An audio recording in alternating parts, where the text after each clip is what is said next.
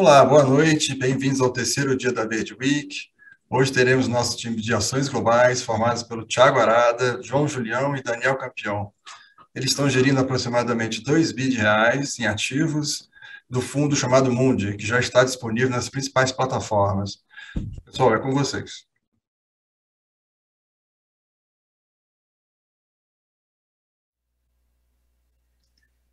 Boa noite a todos, é um prazer estar aqui com vocês em mais um dia da Week. Hoje vamos falar sobre criptomoedas e seus potenciais impactos para o sistema financeiro.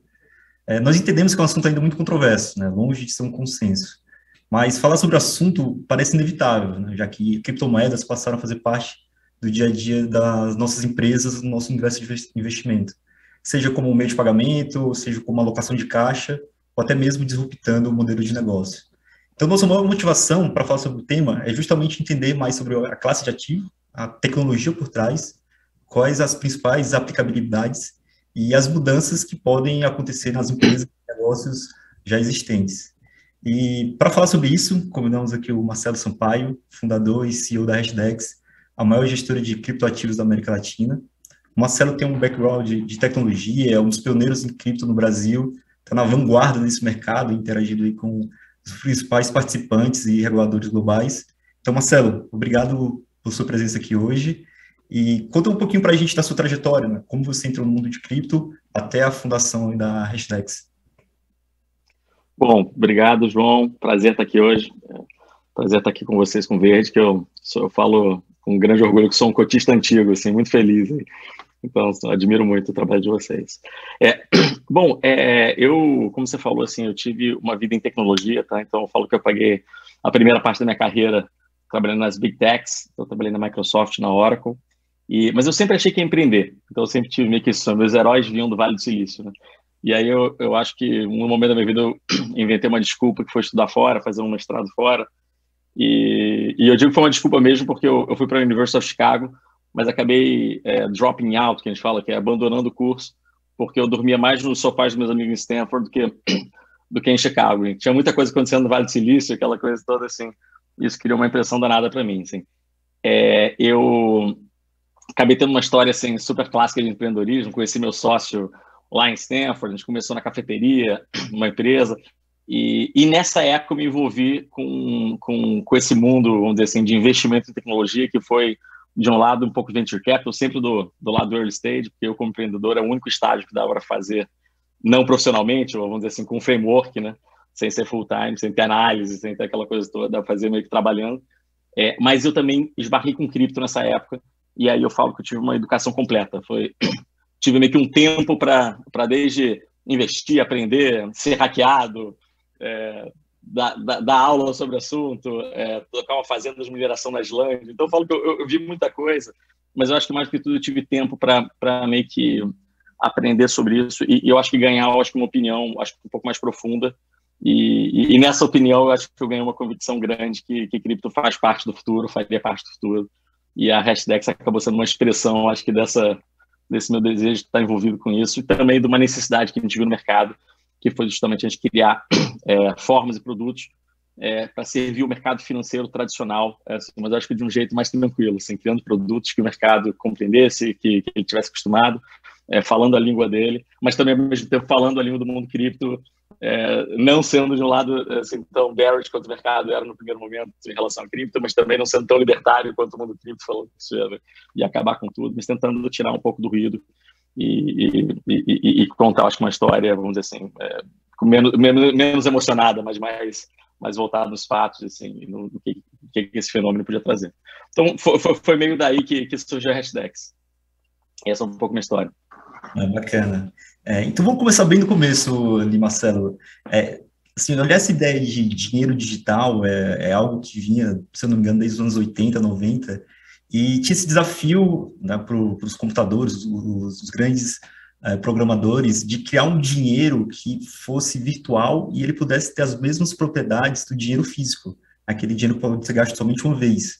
E é um desafio enorme, né? E por volta de 2009 veio esse paper do Satoshi Nakamoto é, publicando sobre o Bitcoin e transformou tudo. Então conta para a gente um pouquinho, assim, o que é o Bitcoin, o que veio de tão transformacional nessa ideia do Satoshi? Então, é, ele, então o Satoshi Nakamoto, que é, eu acho que é um ingrediente interessante da história, que ninguém sabe quem é, né? Se é um, uma pessoa, se é um grupo de pessoas, né? Ele até hoje é incógnito, é, o que dá uma pitada curiosa nessa história toda. Mas o, o que ele fez foi, foi, foi, foi, foi, foi fantástico, é que ele resolveu essa história do, do, do, do né, uma proposta de dinheiro digital, resolvendo um problema matemático que, que todo mundo achava que, que não, não dava para resolver que era o tal do, do, do, generais bizantinos, assim. Mas basicamente esse problema matemático era a ideia de como é que você conseguia ter consenso no mundo descentralizado, onde os players não se falavam, não se influenciavam. E quando ele fez isso, na verdade, o que ele criou foi que ele que inventou a escassez digital, que é um conceito que não existia para o mundo da computação. Então pensa que é, se, eu recebo um e-mail, eu posso passar esse e-mail para quantas pessoas eu quiser. É, pensa no mundo da música, né, quando, como ele foi transformado, né, história da MP3. Agora, com a MP3, que a música era um, era um arquivo que era grande, agora ficou pequenininho, você podia passar para quem você quisesse. Não tinha aquela função que, se eu tenho aquela faixa do Led Zeppelin, eu passei para você, agora eu deixei de ter ela. E foi justamente o que o tal Satoshi Nakamoto inventou. Ele inventou uma forma que você conseguia criar uma escassez digital. Então você resolvia esse problema do double spending. Né? Então, exatamente como um dinheiro, que quando eu dou uma nota de 100 reais, eu uso essa nota, eu não posso usar ela de novo, porque essa nota já não está nem mais no meu poder, você consegue agora, com essa invenção que ele faz ali em 2008, 2009, é, justamente você consegue criar uma forma que você é, tem um ativo digital que você passava e no momento que você passa ele, você não tem esse ativo. E esse negócio foi super transformacional, porque você criou aí sim, vamos dizer assim, as, os, as fundações assim para você assim, falar assim, olha, a gente dá para fazer um dinheiro realmente digital que você não tenha qualquer ligação com uma centralidade, você não tem uma ligação com um banco central, com um país, você realmente consegue fazer um dinheiro denacionalizado, descentralizado, que basicamente o que vai regular ele é a matemática, é a ideia do código. Né? É, assim, então você programa isso em open source, todo mundo consegue ver, todo mundo consegue auditar, você não consegue mudar isso sem que todo mundo saiba, porque na verdade é uma rede com consenso, todo mundo adota o mesmo código, e dessa forma você consegue criar é, uma coisa que, a partir de uma coisa que parece simples, um mundo de possibilidades que aí que vem aquela história, transcende inclusive a ideia só de dinheiro, mas a motivação dele foi fazer o dinheiro digital.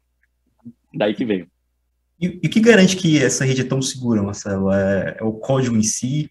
É a capacidade processual, computacional que você precisa gastar para fazer esse consenso funcionar? Explica para a gente um pouquinho. Então, a, a, ideia dessa rede é justamente que você cria um incentivo é, praticamente que torna que quanto maior a rede, praticamente é impossível você quebrar, porque você tem um incentivo é, é financeiro que torna quase que impossível alguém comitar ou colocar aquele nível de investimento para você conseguir quebrar a rede. Então, pensa que você tem essa ideia que, pelo menos da forma como foi montado o Bitcoin, ou você tem outras criptos com outras formas de consenso, mas que você tem uma rede que você precisa, que a maioria da rede, pelo menos 51% da rede, né, concorde sobre algo para que aquilo seja verdade. Né? Então, basicamente, quanto maior está a rede, se você quiser quebrar essa rede, você tem que, tem que tomar 51% dela, portanto, você vai ter que colocar muito é, dinheiro, ou muito computador, ou muito processamento por trás para fazer. Então, é, quando você pega isso, o tamanho do, da rede Bitcoin, que cada vez ela cresce mais, a gente está falando em ordens de centenas de bilhões de dólares, né? Para que isso, para que alguém consiga, motivado para quebrar aquela rede, né, colocar de investimento naquele momento para fazer isso. E no momento que essa pessoa, essa entidade, esse país, ou quem quer que seja, faça isso, o mundo inteiro sabe naquele momento que isso aconteceu e é muito simples para todo mundo simplesmente abandonar essa rede criar uma outra, né? Que vai começar a partir do momento imediatamente anterior que aquela rede foi quebrada. Então, o cara não tem um estímulo, assim, não tem quase que a viabilidade financeira de fazer.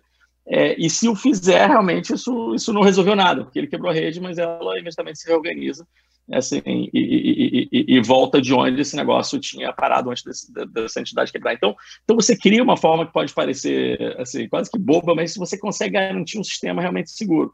É, geralmente as pessoas não contam a história dessa forma, mas é, Bitcoin, é, eu acho que dá para falar com algum nível de segurança que assim é o sistema até aqui mais seguro que a gente viu uh, na humanidade. Assim. É, você pega o site do FBI, da, da NSA, esses caras são hackeados o tempo inteiro. Assim, assim, sistema, o Fort Knox já foi comprometido. É, o sistema de Bitcoin, de verdade, não. Assim, então, é, é, é, é, uma coisa curiosa, e aí parece um preceito simples, mas é uma, uma invenção poderosa. Não, bacana. É, que, que incentivos tem as pessoas participarem? Você falou que precisa de um consenso para validar essas transações, 51% validam aquela, aquelas transações que ocorrem na rede, mas o que faz, o que incentiva elas a participarem, né? Por que, que essa rede ela consegue se manter, se manter segura e, como você falou também, você precisa gastar dinheiro para poder entrar nesse jogo. O que, que faz isso? Quais, quais são os incentivos? O incentivo é totalmente financeiro, isso que é curioso, assim. É, porque a gente, né, acho que o ser humano reage muito bem ao incentivo financeiro. Né? É, obviamente não começa assim. Quando essa rede parte do zero, ela começa com pessoas que estão acreditando nesse projeto, querem estar envolvidas, é, pessoas que estão fazendo isso por hobby. Mas à medida que a rede vai crescendo, né, quer dizer assim, aquele ativo que a rede paga, é que, que eu acho que é, que, que, é, que é legal de falar que assim, é, essa rede, que é, uma, que, né, que, que é uma entidade etérea, na verdade é um software. Né? É, e software ele não consegue falar dinheiro, ele só fala código nesse sentido. Então o que ele faz, ele dá um incentivo em código né, para para os participantes dessa rede, para quem está processando, para quem está tornando essa rede possível, vamos colocar assim. E quando ele dá esse incentivo em código, é, essa cripto, vamos chamar assim, ele não promete que esse negócio vai valer nada. Ele fala assim: estou te dando esse incentivo financeiro, que pode valer zero, tá? Mas é o que eu estou te falando é o seguinte: olha, é, a maior parte dos governos tentaram quebrar esse código, ou, ou, ou, ou, né, ou falsificar esse negócio. Nunca ninguém conseguiu. Os maiores hackers da humanidade tentaram fazer, ninguém conseguiu. Né? Então, esse código é seu e só seu.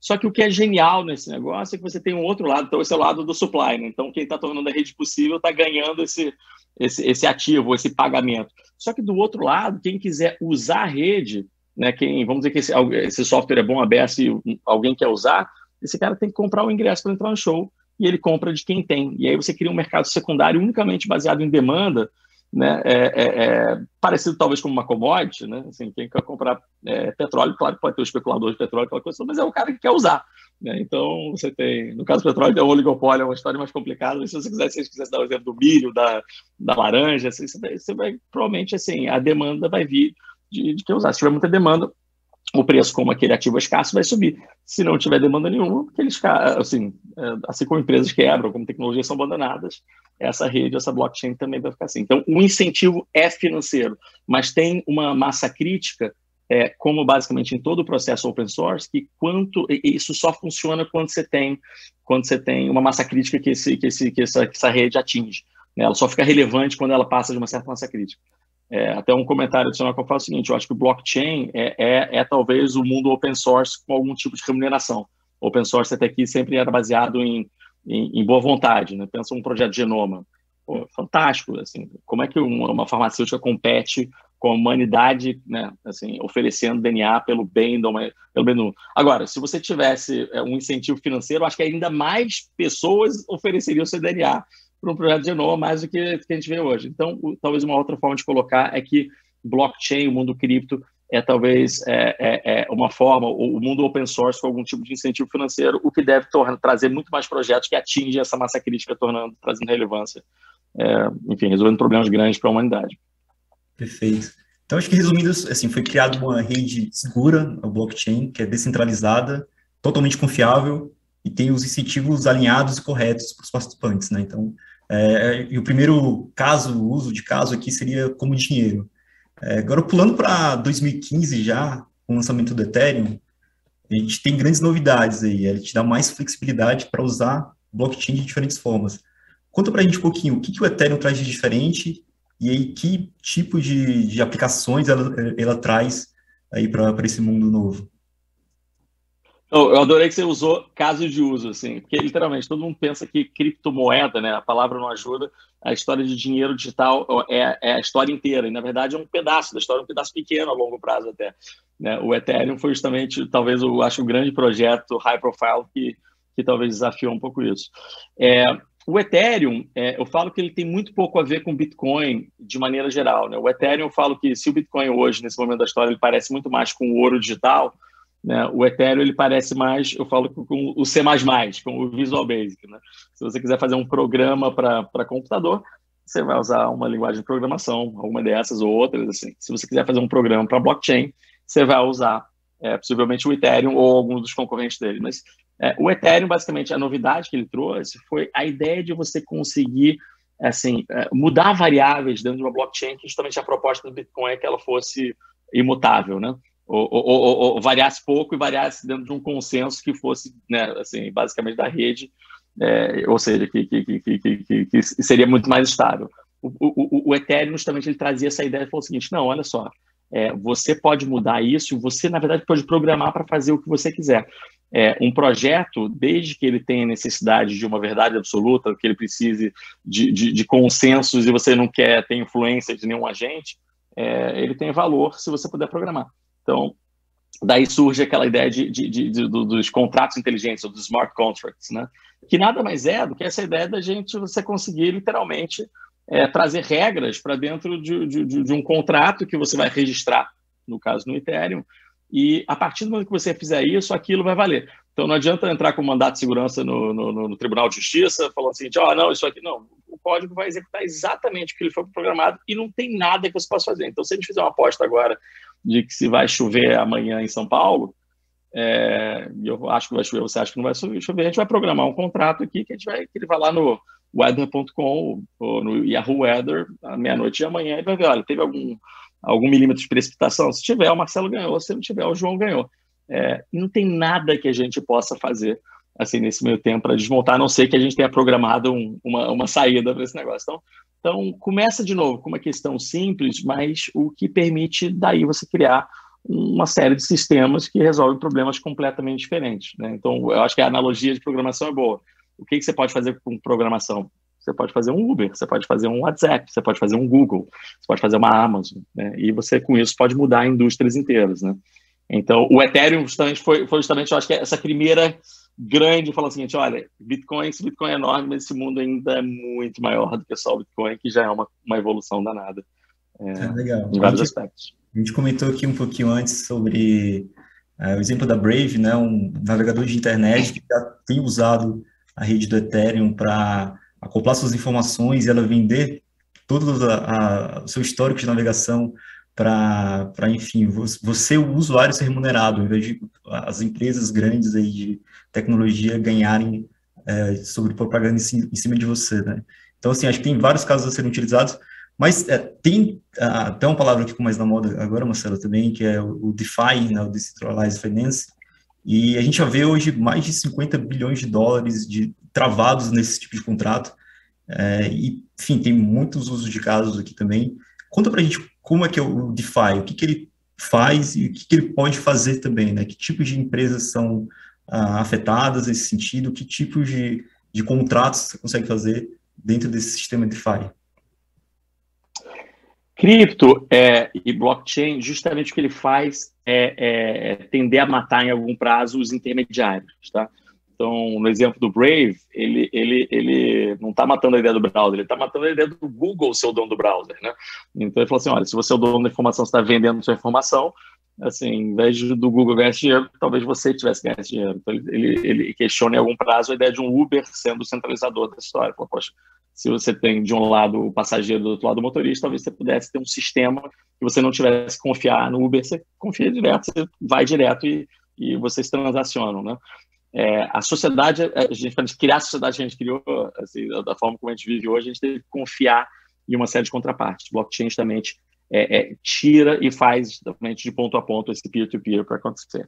DeFi é, é literalmente é, é, mais um caso justo, talvez um, um, duplo clique dentro do mundo do Ethereum, do mundo das plataformas, das plataformas de programação em blockchain, né? E basicamente você consegue imaginar, a gente, eu vou dar alguns casos, alguns exemplos, mas assim, você consegue imaginar que, que em algum prazo, e não necessariamente isso acontece rápido, é, todos os intermediários é, podem ficar obsoletos ou vão possivelmente é, mudar de papel, assim, ou criar um papel diferente.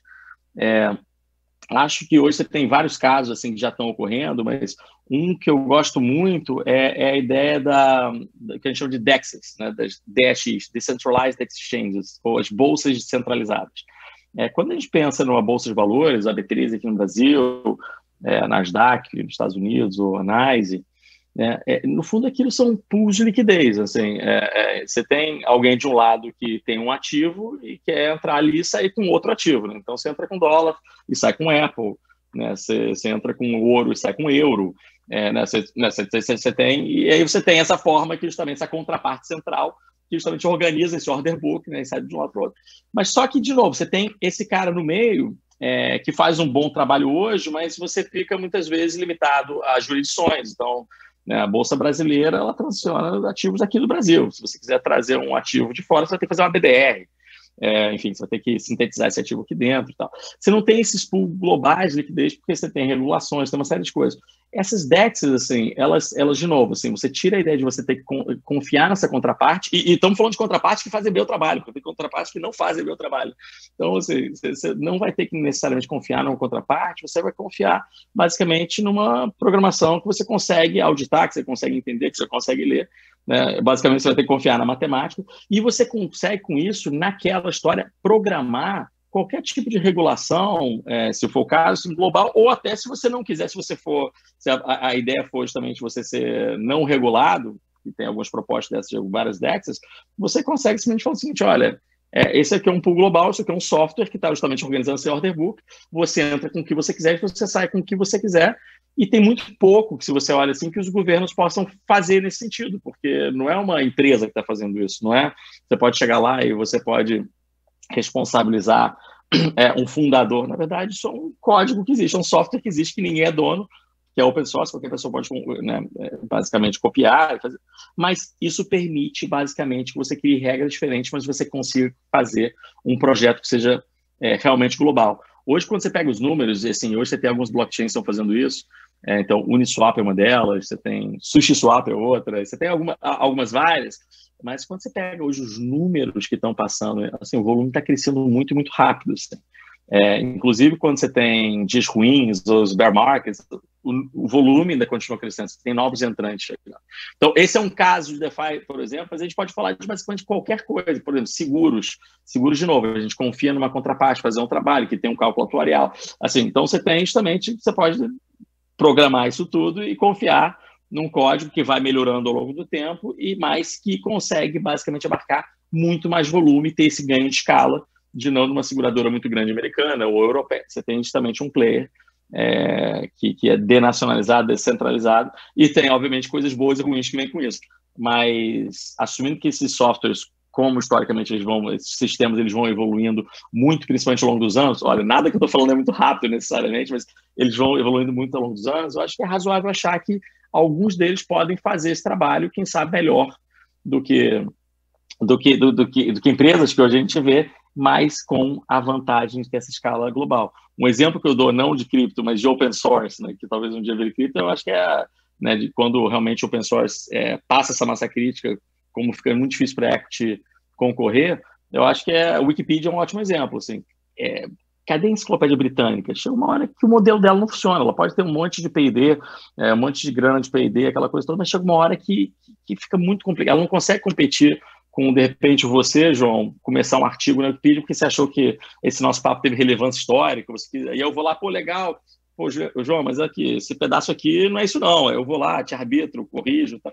Então, é, é, justamente isso. Então, DeFi, voltando ao negócio, assim, é, é, é, essa ideia das finanças descentralizadas, mas que em algum prazo você consegue ter projetos ou softwares que vão é, melhor, fazer um trabalho melhor do que os, os intermediários que a gente teve que confiar e, e, e, no sistema financeiro. E aí, cara, é o que eu falo, assim, eu dei dois exemplos, mas tem um monte, assim, já acontecendo hoje, mas basicamente o quanto a sua imaginação. Se você tiver uma ideia, pode começar uma empresa que acho que tem chance boa daqui a algum tempo. E muito bem, assim, se você fizer um bom trabalho. Não, legal. E esse seu ponto é muito relevante, né? Assim, essa ideia que você tira o intermediário, talvez ela deixe tudo mais barato também, ela deixe talvez um pouco mais veloz, é, mais é, acessível, mais transparente. Então, é, é, importante identificar quem são esses intermediários, e a gente está falando né, de bancos, seguradoras, exchanges, né, as bolsas, e podem ser prejudicadas aí no longo prazo. É, eu lembro da Carta da Verde, de 2018, que a gente escreveu que, do ponto de vista de investimento, é, até mais importante do que achar o, quem são os vencedores é evitar os perdedores. Então, para nossa análise aqui, como chapéu de gestores e analistas, identificar, identificar quem vai ser prejudicado né, é tão importante quanto. Então, legal. E pulando agora um pouco para investimento, Marcelo, como que, a gente consegue pensar, é, fazer um framework para investir não só em Bitcoin, mas como criptoativos em geral. É, na segunda-feira a gente teve o Martin Escobari falando sobre Bitcoin, ele que falou que era um pouco cético antes, mas agora já mudou um pouco a cabeça, já acha que tem um valor como uh, reserva né, a longo prazo. E eu queria que você falasse um pouquinho assim, como você enxerga primeiro o Bitcoin como reserva de valor, quais são as vantagens de se investir em Bitcoin versus ouro ou diamante ou artes, enfim, outros ativos que são considerados assim, e quais são realmente as, as vantagens e desvantagens também. Legal. Você falou do Martinho, né? O Martinho, é, é, é, eu espero ter sido uma das pessoas, eu não sei se foi, mas que para ele mudar de cabeça. Assim. Já tem algum tempo que eu tento convencer ele. Assim. O, o... Vamos lá. Então, assim, cripto quanto reserva de valor, hoje o melhor candidato dentro, de, dentro do mundo do cripto, sem dúvida, é o Bitcoin. Né? Então, o Bitcoin ele começa naquela ideia de ser uma moeda digital, tá? É, é, mas ele acaba nesses últimos anos se colocando num, se colocando num lugar, eu acho que assim, é, como uma reserva de valor viável e possivelmente superior às que a gente viu até aqui, né? É, e quando eu falo superior, não é uma, muito uma opinião, assim. A reserva de valor é uma coisa super acadêmica, assim, é uma coisa, assim, técnica, né? O que faz uma boa reserva de valor a gente estuda na escola, assim, desculpa, na, faculdade, que fez economia, assim. São coisas que, que, que lidam com escassez, distributividade, é, transferibilidade, fungibilidade. Têm uma série de, de, de, acho que são sete características, se não me engano. Né? E, e, o que é curioso é que quando você pega cripto quanto forma, né, e Bitcoin quanto melhor candidato de cripto, assim, é, não é que cripto é um pouco melhor do, do, que, por exemplo, o ouro, que é a grande reserva que a gente viu até aqui. É, ele é muito melhor, ele é talvez ordens de magnitude superior. É, é, e, e, que eu digo, a gente consegue estabelecer isso de forma relativamente simples. Assim, quando você olha, não sei, pega qualquer uma dessas características, pega aqui é, transferibilidade. Assim, é mais fácil você mover ouro do Fort Knox para a Europa, é, né, dos Estados Unidos para a Europa, ou você mandar um código pela internet. É, é mais fungível né? O, o, ouro que pode ser ouro branco, pode ser um ouro de uma qualidade não tão boa, pode ser um ouro misturado com outra coisa, ou, ou uma estrutura computacional né, que qualquer pessoa consegue entender. É, é mais divisível, né? Ouro, é, uma grama, meia grama, um milionésimo, um bilionésimo, agora estamos em nanopartículas já, assim. Ou, ou basicamente um, um, um código que que em tese é teori teoricamente infinitamente visível se você mudar o código, mas senão você tem né, várias casas decimais, muito mais que um centavo. Assim. Então você tem várias dessas, assim, é que quando você olha, não é que é um pouquinho melhor, é muito melhor. É, o que é, reservas de valores como ouro ganham de cripto, literalmente eu acho que é o track record. O ouro já é reserva de valor da humanidade pelos últimos é, 7 mil anos, pelo menos, né? É, mas eu não acho que nossos, nossos filhos, nossos netos, assim, vão estar preocupados com isso, talvez nem nós, assim. Né? Assim, eu acho que a gente vai estar, talvez, muito mais é, voltado a realmente qual é a funcionalidade, o que, que funciona melhor. Né? E, e, de novo, quando a gente está olhando esse ponto de vista de investimento num, numa situação, num mundo tranquilo, assim, eu acho que é fácil a gente ter mais opiniões, mas quando realmente você precisa usar esse reserva de valor, né, e aí eu estou, obviamente, exagerando em cenários de estresse, em guerras, né, assim, é, poxa, aí faz muita diferença, né, você conseguir mover, você conseguir dividir, aquela coisa toda. É, mas assim, mas então, é, é, é, o, o, que a gente coloca, ainda que a gente não saiba quanto um Bitcoin pode valer, é, eu sempre ofereço dizer, uma visão, talvez, de, de, de um modelo top-down, que, é, que, é, o que geralmente assim, o gestor não gosta, mas eu acho que é só para estabelecer, eu acho que as ordens de magnitude. Pensa que hoje o ouro está falando assim, que tem um market cap na casa de 13 tri, mas você tem arte a reserva de valor, 27 tri, poxa, bonds, offshore, moeda em si é, real estate, né? Assim, a gente está falando literalmente centenas de trilhões de dólares, né? Hoje, Bitcoin, é, enfim, passou outro dia de um trio, hoje está menos, mas o ponto é, é assumindo que, que, que, que, Bitcoin seja uma, uma reserva de valor viável, qualquer, qualquer é, fragmento que ele roube dessas outras reservas de valor é muito maior do tamanho que ele é hoje. Né? E isso sem falar de ganho de produtividade, etc, etc. Então, assim, então a gente acha, do ponto de vista de investimento, uma aposta assim, fantástica, é, seja como hedge ou como realmente assim, growth. Né? É, mas aí, completando sua pergunta, quando você sai do, do mundo só de reserva, né, e aí voltando um pouco para, os Ethereum, ou para, né, para os DeFi, para os NFTs, quer dizer, tudo que existe, é, a gente vê isso como literalmente uma tecnologia, um fenômeno que é uma estrutura resolvedora de problema nova, né, é, assim como outras tecnologias, a gente compara sempre muito cripto com a internet, a gente acha cripto do tamanho de uma internet, a gente não acha cripto como uma subcategoria, a gente acha que é a categoria inteira. É, e, historicamente, essas coisas encontram caminho de valor. Em cripto, então, quando você entende como ele funciona, você vê que literalmente o sucesso de uma blockchain está intimamente ligado à capacidade dessa blockchain de se valorizar, dessa cripto se valorizar. Né? É, um, é um, que eu falei, é, é, é uma recompensa escassa, né? mas que basicamente, se esse software quiser ser usado, vai ter muita demanda, que vai ter demanda justamente para essa recompensa escassa e com isso ela tem que subir de preço unitariamente. Tá? É, então, então, então, então, a gente acha que, que, ainda que tenha justamente uma incerteza tremenda para frente, e o prêmio está nessa incerteza, vamos lembrar, né? se, se não estava no preço, é, a gente acha que tem mérito de portfólio. É, e, se, e, e, se ninguém aqui quiser entender nada disso, é, assim, falar assim, ah, não, esse negócio é complicado, eu vou esperar para ver. Se você simplesmente lê número, tá? É, literalmente, descorrelação, é, performance, liquidez, cara, assim, é, número fala sozinho, esse negócio parece bruxaria, assim, e aí, e aí eu estou sendo um pouco enfático, mas é, literalmente, você tem algo que, quando você coloca um pouquinho no seu, no, no, no seu portfólio, coloca 1, 2%, você tem algo que te agrega relevantemente em retorno, tá? num prazo maior, né? É, é, só que é, melhora a tua Sharp, tá? E não te penaliza né? nem no drawdown e nem na volatilidade. Assim, parece, assim, isso também só acontece justamente pela descorrelação. Então, então é um negócio assim, que a gente não está acostumado a ver. Mas então o que a gente coloca é o seguinte: olha, um, um, um, pouquinho de cripto na carteira hoje, se você não quiser entender esse negócio, se você simplesmente ler número, eu acho que já justifica você começar, até para você se interessar nesse negócio. Porque se você bota meio por cento numa carteira, 1% numa carteira, é, claro que você, assim, assim pode ir mal e assim, você está limitado à perda de meio por cento de 1%. Mas realmente, assim, se você se, se for ao contrário, assim, a gente está falando de retorno de N vezes, como ele tem se colocado.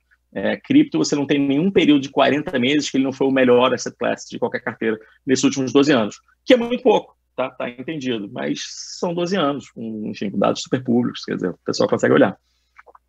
Perfeito, Marcelo.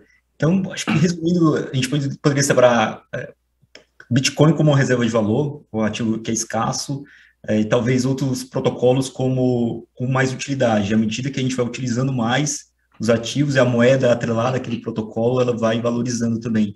Mas pensando primeiro em reserva de valor, existe espaço para outras moedas, né? Que essa característica é, de escassez, ela é muito válida para o Bitcoin. A gente sabe hoje que o Bitcoin tem um número fixo lá de 21 milhões no máximo que ele pode chegar, mas é, praticamente todo dia surge uma moeda nova.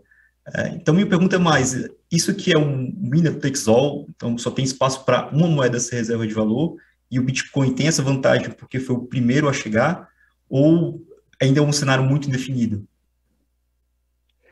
Olha, então o, que eu falo é o seguinte: dentro do mundo cripto, do mundo blockchain, você vai ter várias categorias, né? Então você vai ter né, cripto quanto moeda, cripto quanto plataforma de programação, né, smart contracts, cripto quanto DeFi. Assim, você vai ter várias subcategorias. Especificamente no, né, do mundo de reserva de valor, é, olha, é, é, eu acho que você vai ter sabores, como já tem, diferentes, mas eu acho que tem uma, uma, uma, uma pegada de, de, de winners take most ou de winner takes all, é, muito pela característica de, de como funciona um protocolo.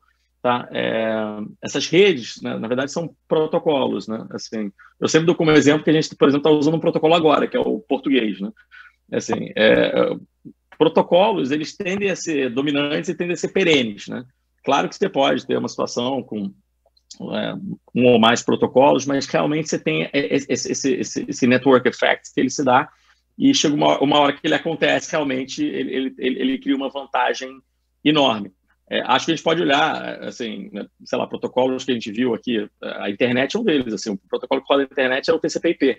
Quem volta lá atrás é, tinha uma, um monte de protocolos, AppleTalk, PSX, você tinha um monte de coisas, mas e TCP/IP não era o melhor necessariamente, está em vários aspectos técnicos, mas foi o cara que ganhou e, e, e, e hoje a internet roda sobre ele. É, se você for para o mundo de hypertext, o mundo do browser, foi o HTTP, se você for para o mundo e-mail, foi SMTP. E até se você quiser sair do mundo de protocolos formais, é, vamos para as redes que a gente conhece. O Google é uma rede que a gente conhece, assim, ele tende a ser dominante. O Facebook, esse então tem nome, né? Rede social, né? Ele tende a ser dominante, né? Claro que ele tem, justamente, ele, ele pode ser, ser né, chutado, aquela coisa toda, mas é, protocolos têm essa característica de ser mais perene do que, do que empresas, né? Então aí eu acho que o SMTP ele tem uma estabilidade melhor do que um Google, né? o, o HTTP tem uma estabilidade melhor do que provavelmente um Facebook.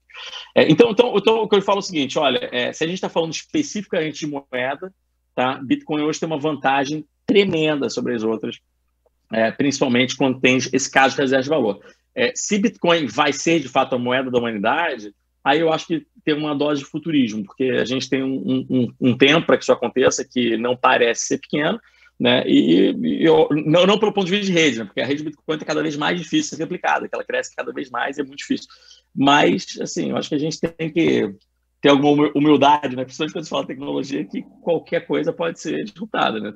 É, pensa que lá, lá em 93, para os Estados Unidos, pelo menos, a internet era American Online. Não existia internet, existia American Online e isso era a representação de internet. É, não está mais aqui para contar a história praticamente. Então, assim, então, mas agora, é pouco provável. O Bitcoin tem essa vantagem. É, acho que ele tem algumas vantagens que pode levar ele a ser a moeda da humanidade, se é que realmente esse conceito de moeda nacionalizada, descentralizada, pega alguma hora. Eu acho que algum prazo, provavelmente longo, isso acontece. É, ele tem essa vantagem, mas pode surgir outra coisa. Mas para a reserva de valor hoje, ele ele ele ele está certinho, ele bem, bem no centro. Da maneira que o Ethereum hoje está é, bem encaixado para plataformas, ainda que ele tenha uma série de concorrentes. Né? E aí você tem uma série de outros mercados que estão abertos aí para Web3, você tem o Filecoin disputando com CIA, com Store, você tem poxa, o mundo DeFi, você tem né, o lado dos, dos, dos, dos, dos lending, você tem Compound, Apes, você tem, você tem vários outros, mas ao longo do tempo acho que a gente vai ver alguns, alguns ganhadores claros e, e uma vez isso acontecer, eles tendem a continuar é, sendo ganhadores por mais tempo. Perfeito, compreendido. É, Marcelo, mudando um pouquinho agora para um tema que está bem é, relevante, né, bem em voga nos últimos semanas meses, é a mineração das criptomoedas. Né?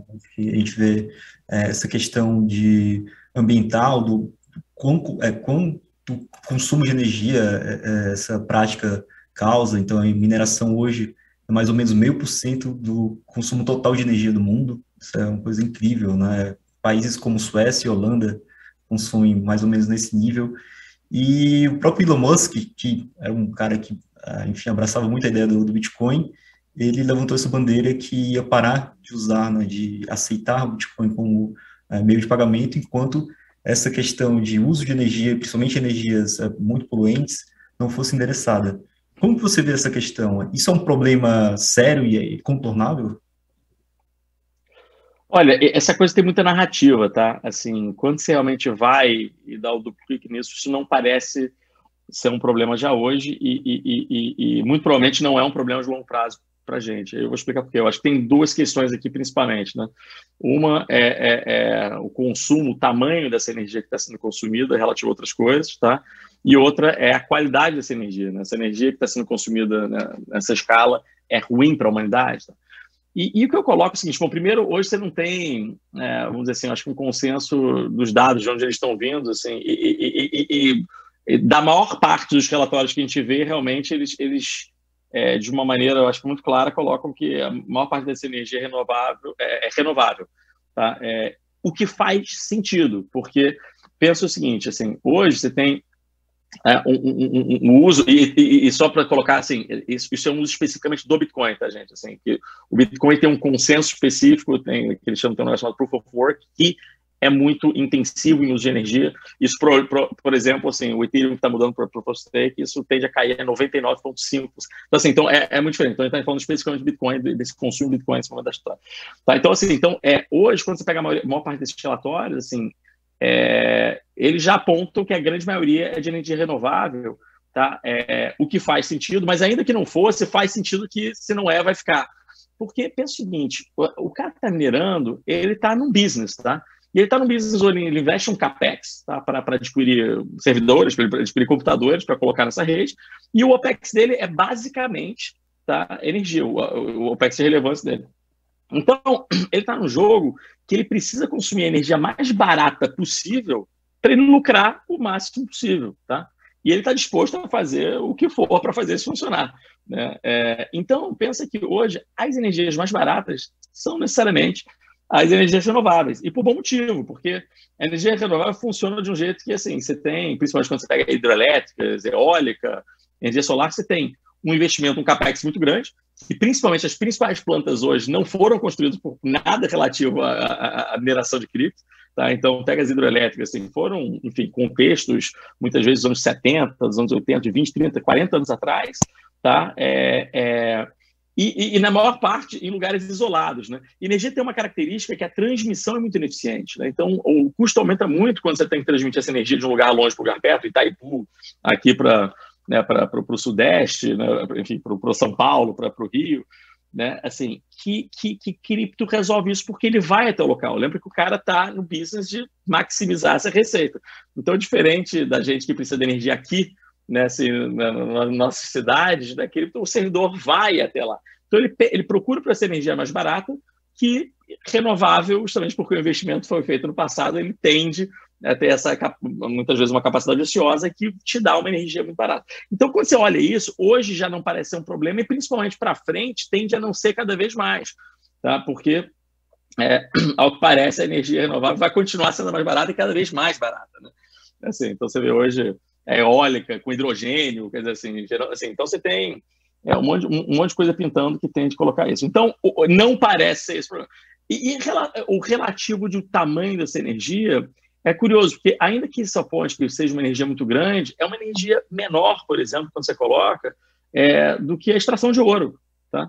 Assim, é, que, que é uma tecnologia antiga. Assim, então, o Bitcoin é, é consome menos do que ouro e ninguém reclama do ouro. Né, assim, é, poxa, e olha que a gente não está falando né, de, de, de, mercúrios, de, né, de, de, uma série de coisas que vêm juntos que são poluentes, assim, junto com, com a extração do ouro. Mas a gente não está, é, é, é, por exemplo, quando você coloca em contexto, é, todos aqueles aquelas luzes stand de stand-by, sabe, do seu vídeo, cassete, do seu DVD, da sua televisão, se você somar o que é consumido é, por ano nos Estados Unidos, isso é maior do que o consumo de Bitcoin. Então, assim, ninguém está reclamando disso. Então, o ponto é o seguinte: é porque a gente, quando a gente vê valor num consumo de energia, né, a gente não está reclamando dela. E principalmente se isso não está gerando um problema para o mundo, isso não é um problema. Então, a gente não acha que isso é um problema hoje, mas se hoje é por falta de dados assim confiáveis, não parece ser, por lógico, um problema para frente. Tá? É, dito isso, assim, a gente, obviamente, assim, tenta fazer, assim, como empresa, como participante desse mundo, tenta fazer o melhor possível. A gente tenta neutralizar carbono. A gente, a gente, a gente é um dos agentes que, que justamente quer que o mundo melhore, mas, mas, mas tem um case que ESG, assim, é, cripto, principalmente Bitcoin, pode ser pró-ESG. Pro tá? Então, é desenvolvimentista, é, é, é enfim, é, um, um, último dado que eu dou antes de voltar para você é que assim é, você tem uma série dessas hidroelétricas, então você vê na Rússia, nos Estados Unidos, a China, a China é um caso um pouco à parte, a gente pode falar deles, mas assim, mas que que, que, que, que basicamente é, é, eram hidrelétricas que foram uh, criadas no momento por um motivo específico, por uma indústria local, que hoje em dia não necessariamente acontece, e que cripto está trazendo, está revigorando aquelas economias, então está trazendo atividade econômica, pessoas se mudando para lá, assim, é, que é uma coisa legal, assim, que é uma coisa bacana que não se, enfim, que, que, é um lado que, que, que fala-se pouco, mas que é bacana também, assim.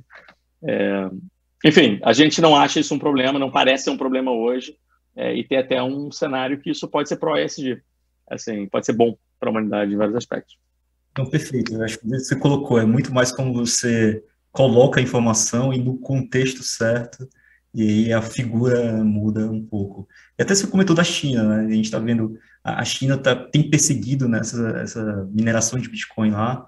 É, a China praticamente tem dois terços da, de toda a mineração aí do mundo. E isso, é, enfim, é um impacto positivo negativo você sair é, dessa concentração na, na, China? Como que, é, como que você enxerga isso para o ecossistema de criptos? Então, a, a, a, eu, eu, eu, eu, sou bem alinhado com, acho com o consenso acho que, do mundo cripto que, que né, assim, sentiu o impacto, vamos dizer assim, da, da notícia, né, tipo assim, né, mexe preço, mexe aquela coisa toda, mas é, é, eu acho que, de maneira geral, o pessoal achou um bom negócio. Né? E principalmente porque a China é, é um lugar, assim, bom, lá a energia subsidiada, e por mais que tenha muita hidrelétrica, a energia subsidiada principalmente é a poluente, então, assim, você tinha é, pelo menos em alguma fração, quer dizer, você tinha, quer dizer, a China, acho que atrapalhando aí sim esse ponto um pouco de, de SG, é, mas de novo, o, o, o, minerador, ele, você não subsidia para sempre, o minerador sempre vai procurar mais barato, então, a longo prazo, não parece ser um problema. Mas, então, assim, então, a, a China, assim, é, dentro de uma ideia de uma economia realmente descentralizada, né, que você não tem esse, também esse controle, assim, no final das contas, parece ser um bom negócio sair de um regime que, que justamente prima por controlar absolutamente tudo, né?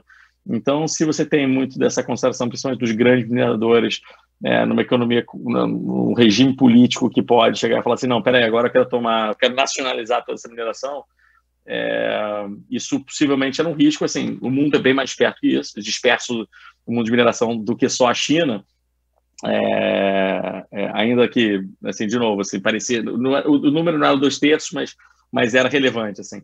É, poxa, parece um bom negócio a longo prazo, justamente para essa proposta né, de ter algo realmente denacionalizado, descentralizado. É, mas é claro que isso impacta o preço, assim. E, e, e você tinha mencionado do Elon Musk, acabei não comentando. O Elon Musk, assim, é...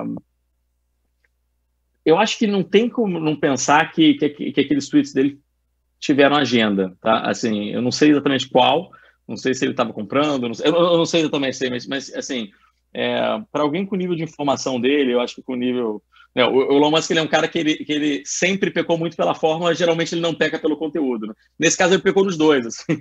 Então, assim, eu, eu, eu acreditar que, que tinha agenda ali, mas embora não seja uma agenda muito clara. Assim. É, porque, poxa, o cara com o nível de formação dele era difícil ele fazer um statement daquele. Assim. E parece até que ele deixou alguns. Né, assim, foi, foi, foi, ele, ele, deixou algumas pistas realmente que ele era quase uma brincadeira. Mas, enfim, obviamente aquilo mexe muito no mercado. Mas o que eu falo, cripto é um mercado que, poxa, né, não tem é, circuit breaker, não tem leilão de abertura, de fechamento, é alavancado, tem um bom nível de manipulação, exemplo, tweets que nem esse, assim. É, é, mas nada disso muda, eu acho que o potencial dele de longo prazo. Então, por isso que a gente tem uma visão muito de longo, assim. Se você realmente quiser tradear cripto, a gente não recomenda, porque matematicamente você tem, assim, você, você não está na ponta boa, assim é, quer fazer um HFT, quer justamente né, usar, fazer arbitragem, tudo bem, mas aí você vai competir com caras que nem Renaissance, que nem. Tem um monte de gente séria nessa história, porque, assim, boa sorte com isso também.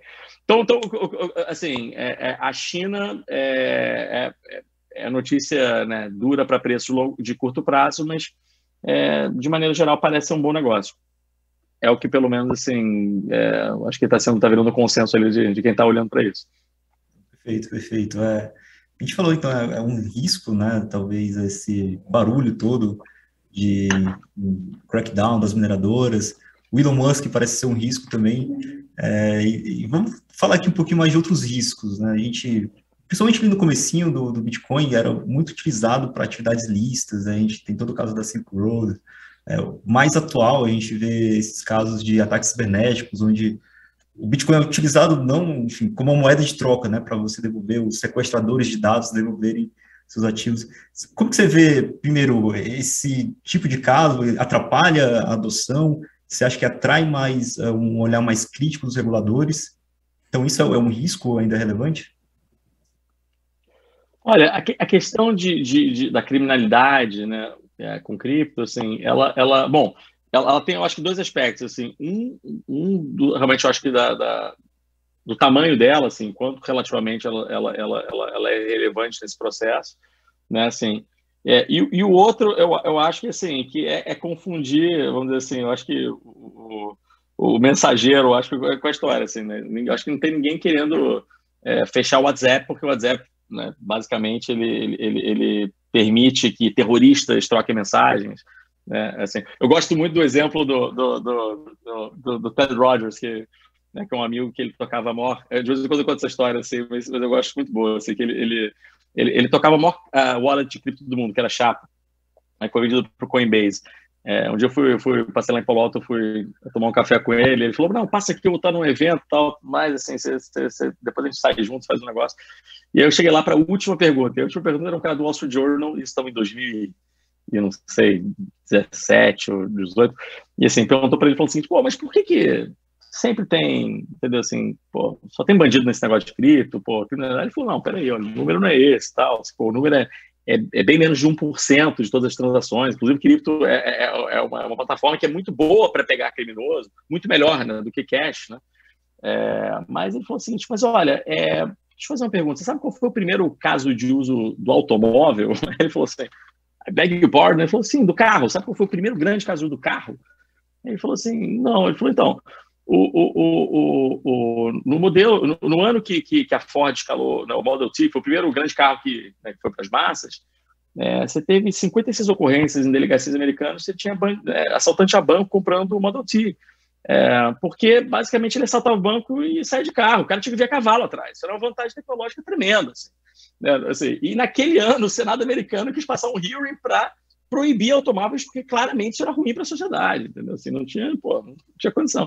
E assim, isso, graças a Deus, não passou. Assim, se olhar na rua agora, vai ter um monte de carro. Mas, mas é um pouco essa ideia de que a tecnologia, assim, não, então vamos cortar o mal pela raiz, essa tecnologia. E, e não é por aí, justamente quando você cria progresso, aquela coisa toda. Acho o carro é mais um exemplo e você tem vários outros desses. Assim. É, acho que os reguladores já entenderam isso, tá?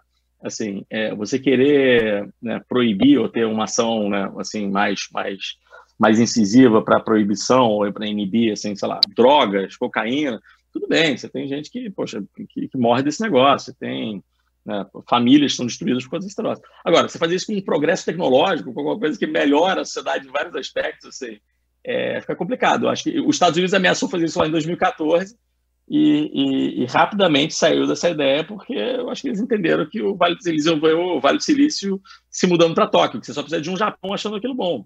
Né? Então você tem uma arbitragem geográfica danada nesse troço. Então, hoje, quando você vai para o mundo regulatório, assim, é, poxa, ele está ele, ele tá num caminho muito bom. A, a área de cripto da SEC é maior do que a área de equities. Poxa, isso é um bom sinal, né? A maioria das pessoas não sabe disso. Mas é claro que você vai ter um nível de volatilidade de notícia que, que, que, que, é, que é natural. Então você vai ter, de vez em quando, a China que vai falar isso, vai falar aquilo, aí o outro cara quer proibir, né? você vai ter uma ação mais forçada. É, mas eu acho que já a gente já passou desse risco de que não, vamos fechar esse negócio todo, está proibido.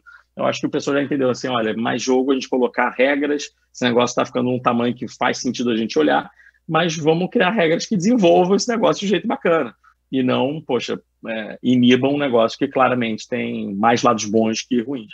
É, Para te deixar com o número de criminalidade que você falou, assim, realmente, o, o outro dia saiu um, um report do Glassnode que, que coloca o seguinte, falando, olha, é, é, do que a gente consegue colocar, assim, é menos de 0,5% das transações que não é nem que são criminosas, é que a gente não consegue dizer se elas não são. Tá? Então, vamos assumir que um pedaço, o universo possível de ações criminosas é de 0,5% de tudo que acontece dentro desse mundo. Já, é, assim, é muito menor do que do, do, do, que do mundo. Assim, quando a gente vai, por exemplo, por exemplo da, da criminalidade para lavagem de dinheiro, está um número, até de um, um está no Senado essa semana, nos Estados Unidos, assim, está trazendo, olha, 99,9% tá, dos crimes com lavagem de dinheiro com dinheiro fiduciário, eles não são processados. Tá? Então, basicamente é o seguinte, você está querendo comparar com o quê? Assim, que cripto é ruim? Porque assim, se 99,9% de tudo que acontece de crime com lavagem, o cara não é nem processado, nem, nem entra numa situação de, de, do governo correr atrás, você está comparando com o quê esse negócio? Fica complicado. Então, então, assim, é muito pouco, assim, mas isso é, eu acho, mais uma memória, talvez mais um desconhecimento que realmente um problema de fato. É, mas beleza, você tem produtividade do sistema, assim. É, cripto é muito mais produtivo do que outro, mas ele deixa muito mais rastros do que mala de dinheiro rodando daqui para lá. Perfeito. Então, acho que o, na questão regulatória parece que tem evoluído muito, né, Marcelo? Acho que você falou da SEC, né, já tem adotado, é, enfim, tem um departamento grande ali já olhando e até melhorando o acesso institucional. E eu queria tocar nesse ponto agora, né, do interesse institucional nessa classe de ativo. É interessante a gente ver é, não só empresas utilizando como meio de pagamento, como a gente comentou ali no comecinho, mas usando como alocação de caixa. Né? Então a gente vai ter o Mercado Livre aqui é, na América Latina utilizando, a Square, enfim, e várias empresas, é, se eu não me engano, mais de 6 bilhões de dólares com uma alocação de caixa nos seus devidos balanços. Como que você tem visto a evolução do interesse institucional aí ao longo do tempo? Que tipo de investidores tem procurado? Qual que é o perfil? ele procura como uma diversificação de, de caixa, de balanço, é, preservar valor, enfim. Como que você tem visto essa evolução?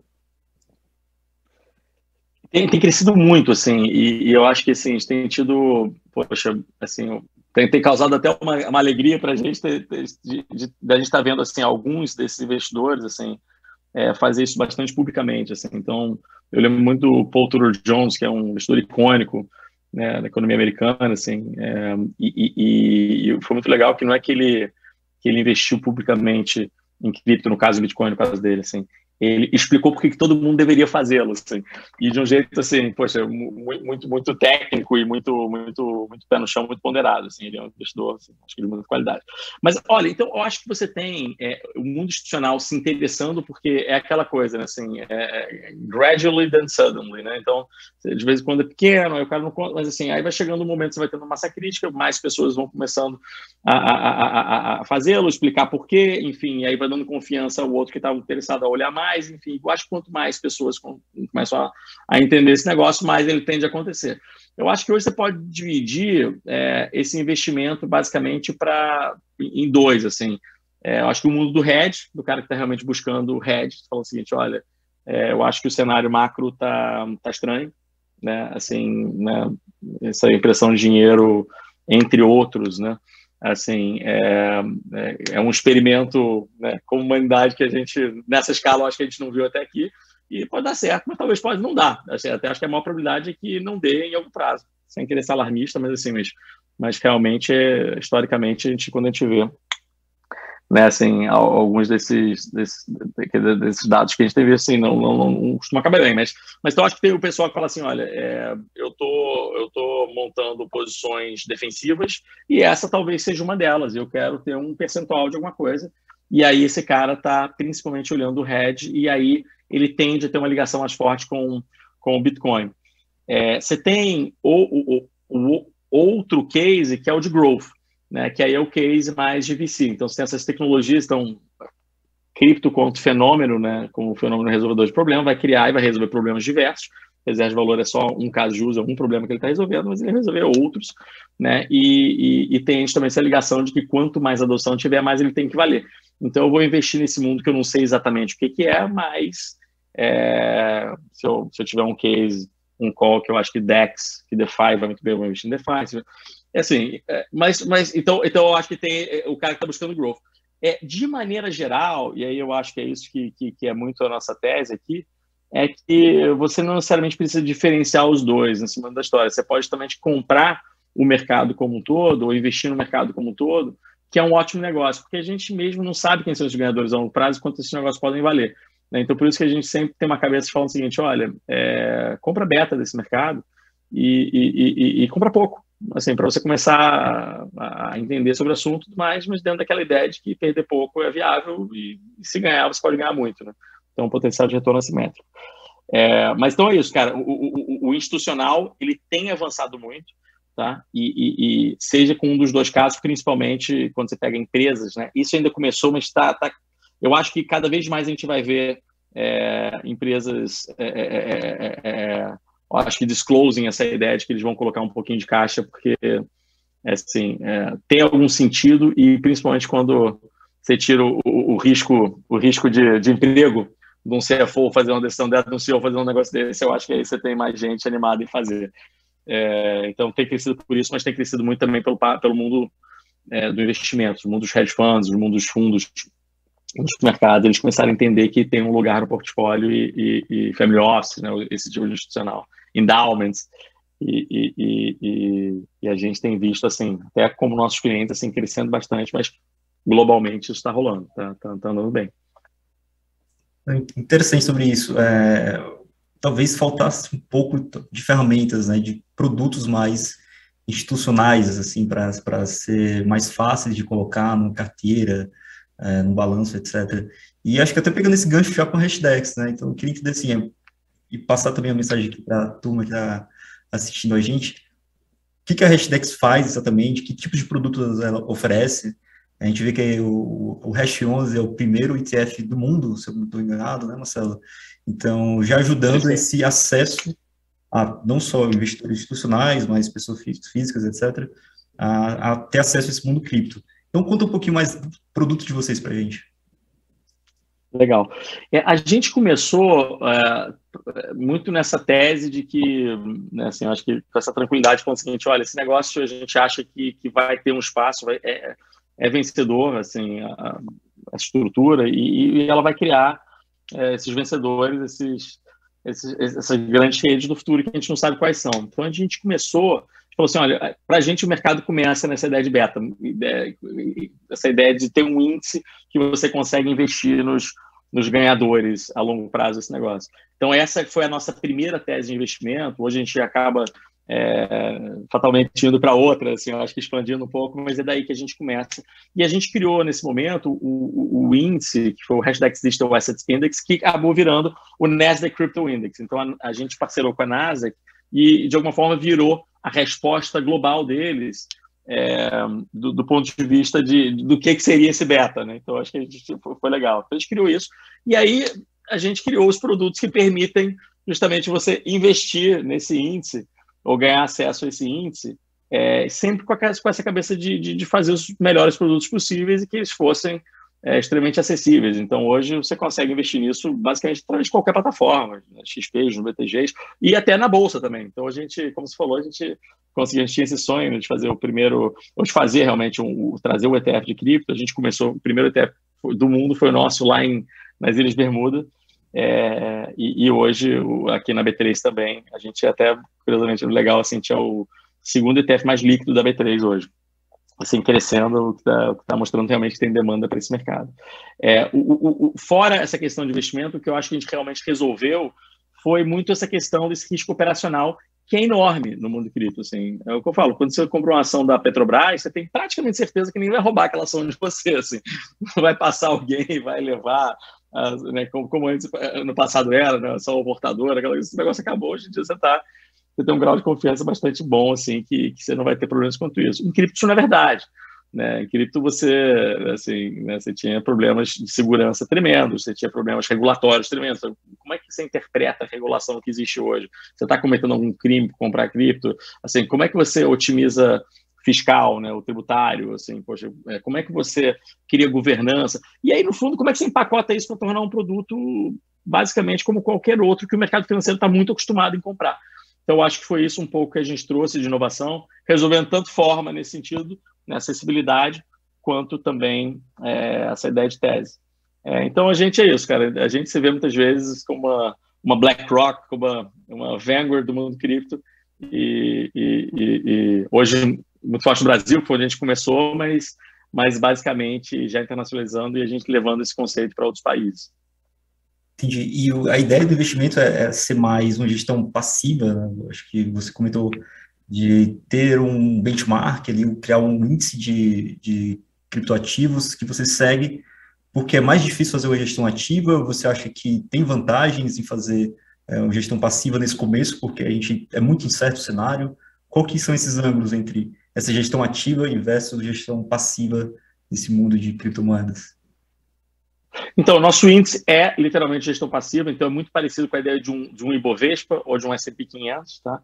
E, e, a gente acha que a coisa começa ali porque nossa cabeça sempre foi muito o seguinte, falando, olha, num, num beta que pode te dar 50, 100, 200 vezes nos próximos 10, 20 anos, tá, em potencial, assim, você não precisa necessariamente aumentar o seu risco nesse momento da história para tentar gerar alfa, é, que pode sair pela culatra, e, e aí tinha ainda trade-offs ali de, como eu falo, de segurança, que você tem que ter disponibilidade do ativo, então você não pode fazer a custódia dele né, assim, com as técnicas que, que, a gente tinha na época, tem hoje, assim, que justamente que é o Deep Cold Storage, uma série de outras coisas nesse sentido. É, existe gestão ativa, não tem a menor dúvida, assim, tem potencial para isso. A gente só acha que o mundo começa em beta. Um investidor que está começando, assim, é, hoje o beta é um, um risco é, retorno melhor para ele.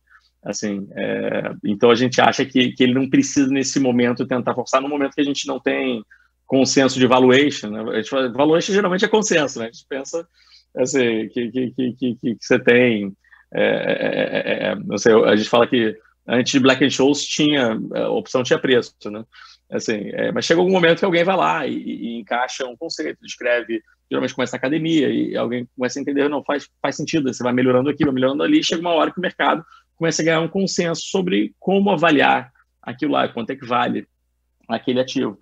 É, nesse price discovery, assim, cripto a gente ainda acha que estava muito na, na, infância, assim, chegando lá.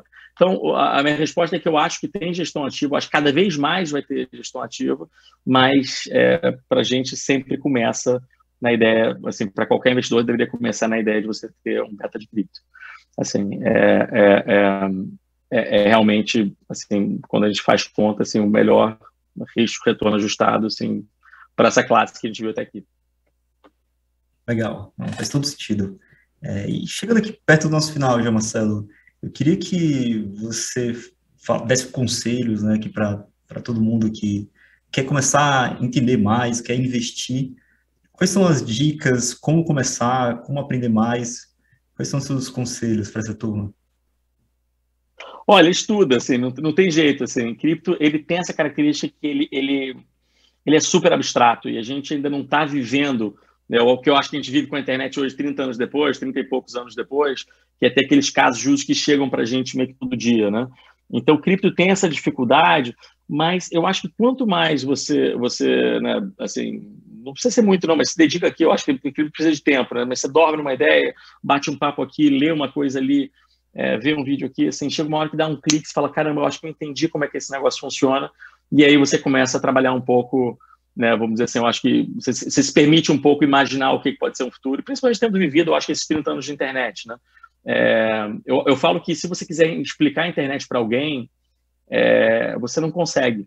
Assim, porque a internet é um negócio extremamente etéreo. Você sabe para que você usa ela, você, assim, mas se você voltasse no tempo, 30 anos, você tentasse explicar para você próprio, você ia falar o quê? Não, não, uma rede. Eu falo assim, peraí, uma rede de pescar ou uma rede de dormir, assim, não, não, é uma rede de computador. É um negócio realmente que ela, é, é bem etéreo, assim. É, mas a gente entende muito bem para o que, que a gente usa a internet hoje. Eu acho que cripto é uma coisa relativamente parecida no momento da história onde você não tem os grandes casos de uso chegando na sua vida no dia a dia. É, eles vão aparecer, não tem dúvida. É, vai levar o tempo que levar. Né? Você vê, a internet não foi rápida. Né? A gente teve aquela bolha lá em, nos anos 90, porque chegou uma hora que todo mundo falou assim: ih, tudo, não vai existir mais loja na rua, tudo vai virar e-commerce, enfim, aí chegou uma hora que tem que explodir tudo para voltar e falar assim: não, peraí é, e hoje, passa 30 anos, ainda é, a internet é a maior indústria do planeta, assim.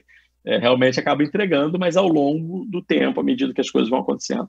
Então, o cripto tem essa característica. E também a recomendação é estude, assim, a gente, é, se quiser, assim, dá, dá, uma olhada no nosso site, a gente tem um monte de material, mas, mas tem muita coisa, tem muita coisa boa também online, assim, é, tem, tem muita besteira também, mas a gente recomenda, assim, é, tem um pessoal nos Estados Unidos que a gente gosta muito, que é Messari, é, Messari, M-A M-E-S-A-R-I, é, o próprio Glassnode, assim, você tem uma série de newsletters, assim, você consegue achar hoje com, com relativa, relativa facilidade, assim, eu acho que muito material é, disponível, assim.